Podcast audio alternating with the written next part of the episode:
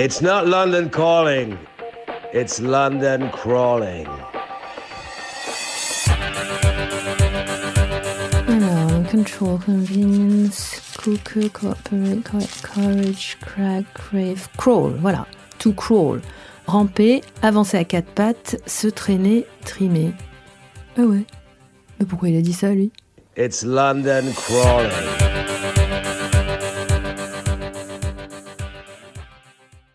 Saison 1, épisode 3. Ça y est, j'y suis. Ladies and gentlemen, this is your train manager speaking. We will shortly be arriving at London Waterloo where this train terminates. Please remember to take all your belongings with you as you leave. Voilà, Ça y est. je suis devant la porte depuis plus de 20 minutes et le train ralentit enfin. La pancarte apparaît sur le quai et je sens comme une boule qui grossit dans mon ventre. Ça doit être ça les fameux butterflies dont parlent les Anglais. C'est comme dans un film. Ouais, c'est ça, c'est le début d'un film. Un film que j'ai passé et repassé dans ma tête des centaines, qu'est-ce que je dis, des milliers de fois. Et pourtant là, alors que je sens déjà l'agitation des passagers qui s'impatientent derrière moi, alors que le quai de l'autre côté de la porte défile de moins en moins vite, là, à cet instant précis où je m'apprête à franchir le pas, tout est différent. Le train s'arrête enfin et la porte s'ouvre. En un clin d'œil, ma guitare, l'ampli et les deux grosses valises sont déjà sur le quai. C'est maintenant à mon tour d'y aller. Mais quel pied? Je veux dire, quel pied va se poser sur le sol de la terre promise en tout premier? Est-ce que ça va être le droit? Est-ce que ça va être le gauche? Quand j'étais petite, je me rappelle quand on descendait de l'avion à Athènes, j'avais un pied fétiche. Je m'en souviens très bien. Mais c'était lequel? C'était le droit C'était le gauche? Alors que la musique monte de plus en plus fort dans le casque du Walkman, mille et une pensées explosent comme un feu d'artifice dans ma tête. Allez, arrête de réfléchir, Daphné, vas-y. Je prends mon élan, je serre le Walkman dans la poche de ma veste, et j'atterris à pieds joints sur le quai de Waterloo Station.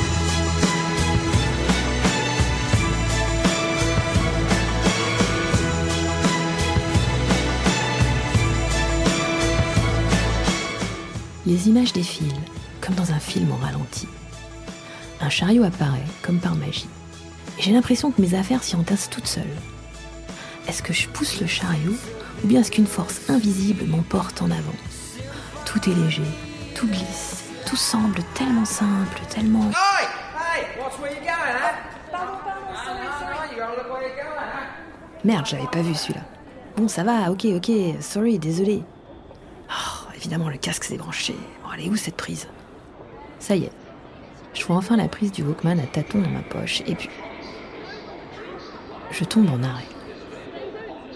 À travers mes oreilles, à travers mes yeux, mes narines, ma bouche, c'est tout Waterloo, c'est tout Londres qui m'envahit soudain et qui s'empare de toutes les cellules de mon corps.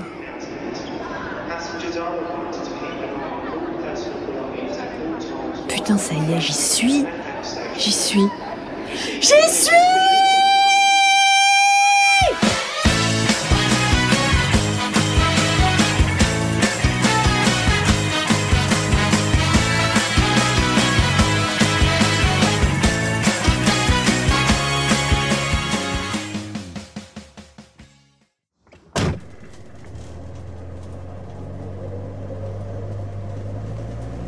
First time in London, love.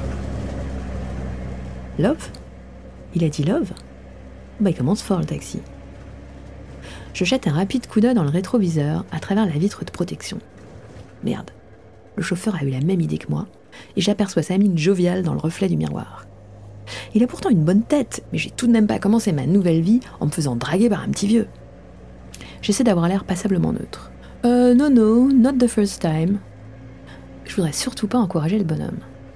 Mais je sens déjà les coins de mes lèvres qui, malgré moi, commencent à remonter. Ça y est, je craque en direct. But this time, I'm gonna live here. Mmm, you sure look excited? Il a dit quoi là? Excité? Oh putain, de mieux en mieux. Sure age, Ça y est. Dès la deuxième phrase, je comprends plus rien. Et moi qui me croyais une bête en anglais. Il faut dire que dans le train, les deux filles montées à Douvres m'avaient fait à peu près le même effet.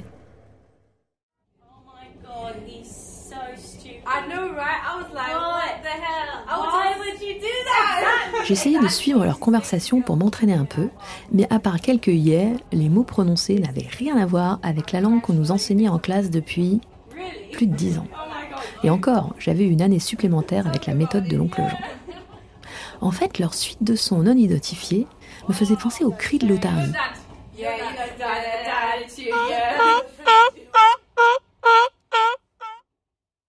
On était loin de l'anglais de la reine. Tiens, mon chauffeur parle d'elle justement. J'ai cru attraper le mot Queen en début de phrase. Pendant qu'il déroule son monologue d'un air concentré, ce monologue auquel je ne comprends absolument rien, évidemment, je jette un œil à travers la vitre. Et c'est là que je saisis enfin. Au loin s'élève la silhouette majestueuse de Buckingham Palace.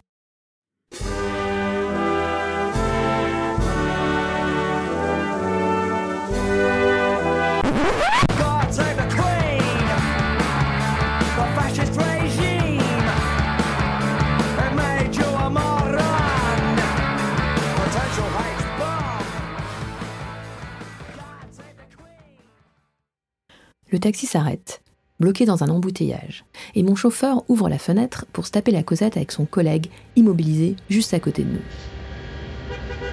What's up, mate? Still on the go? I thought you decided to stop for a good, well-deserved retirement. À peine a-t-il actionné la manivelle qu'une odeur étouffante de pourriture envahit la voiture. Ah Le nez dans les mains, je me déplace vers la fenêtre. Et là, je reste figé, la bouche entr'ouverte.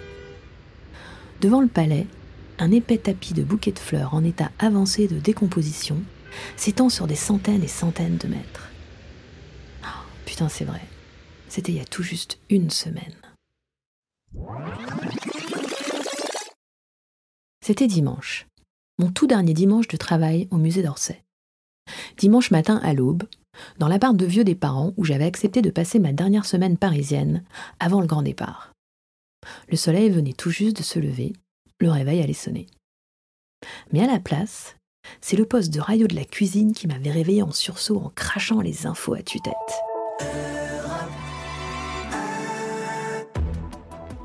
La tête enfoncée dans le gigantesque oreiller du canapé lit, j'avais tenté d'atténuer le bruit en relevant la couette jusqu'au front. Oh, rien à faire. Même la double épaisseur de plume semblait impuissante à dissimuler les sacro-saintes informations que mes parents avaient l'habitude d'écouter chaque matin. Et alors ce matin, j'avais même l'impression qu'ils avaient poussé le volume à fond. Et Dodi Al-Fayed était arrivé hier à Paris au sortir du Ritz, un hôtel qui appartient au Encore à moitié endormi, je me traîne jusqu'à la cuisine et m'installe mollement sur le tabouret de la petite table, cherchant vaguement la cafetière du regard.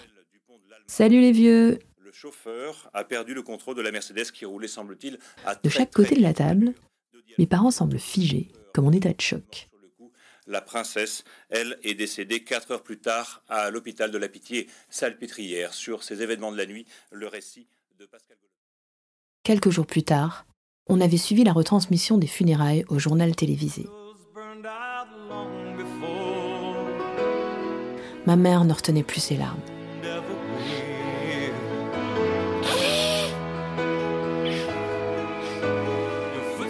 Et mon père, mon père laissait libre cours à son optimisme légendaire.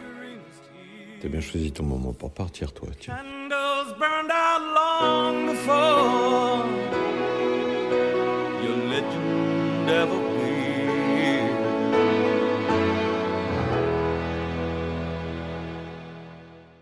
C'était tout à l'heure au cœur de Londres. Elton John chantait Candle in the Wind, au revoir Rose d'Angleterre pour les funérailles de la princesse Diana. Et c'était sans doute euh, avec le discours du frère de Diana l'un des moments les plus émouvants de la cérémonie qui s'est déroulée dans l'abbaye de Westminster en présence de très nombreuses personnalités. Auparavant, plusieurs millions de personnes avaient suivi le cortège depuis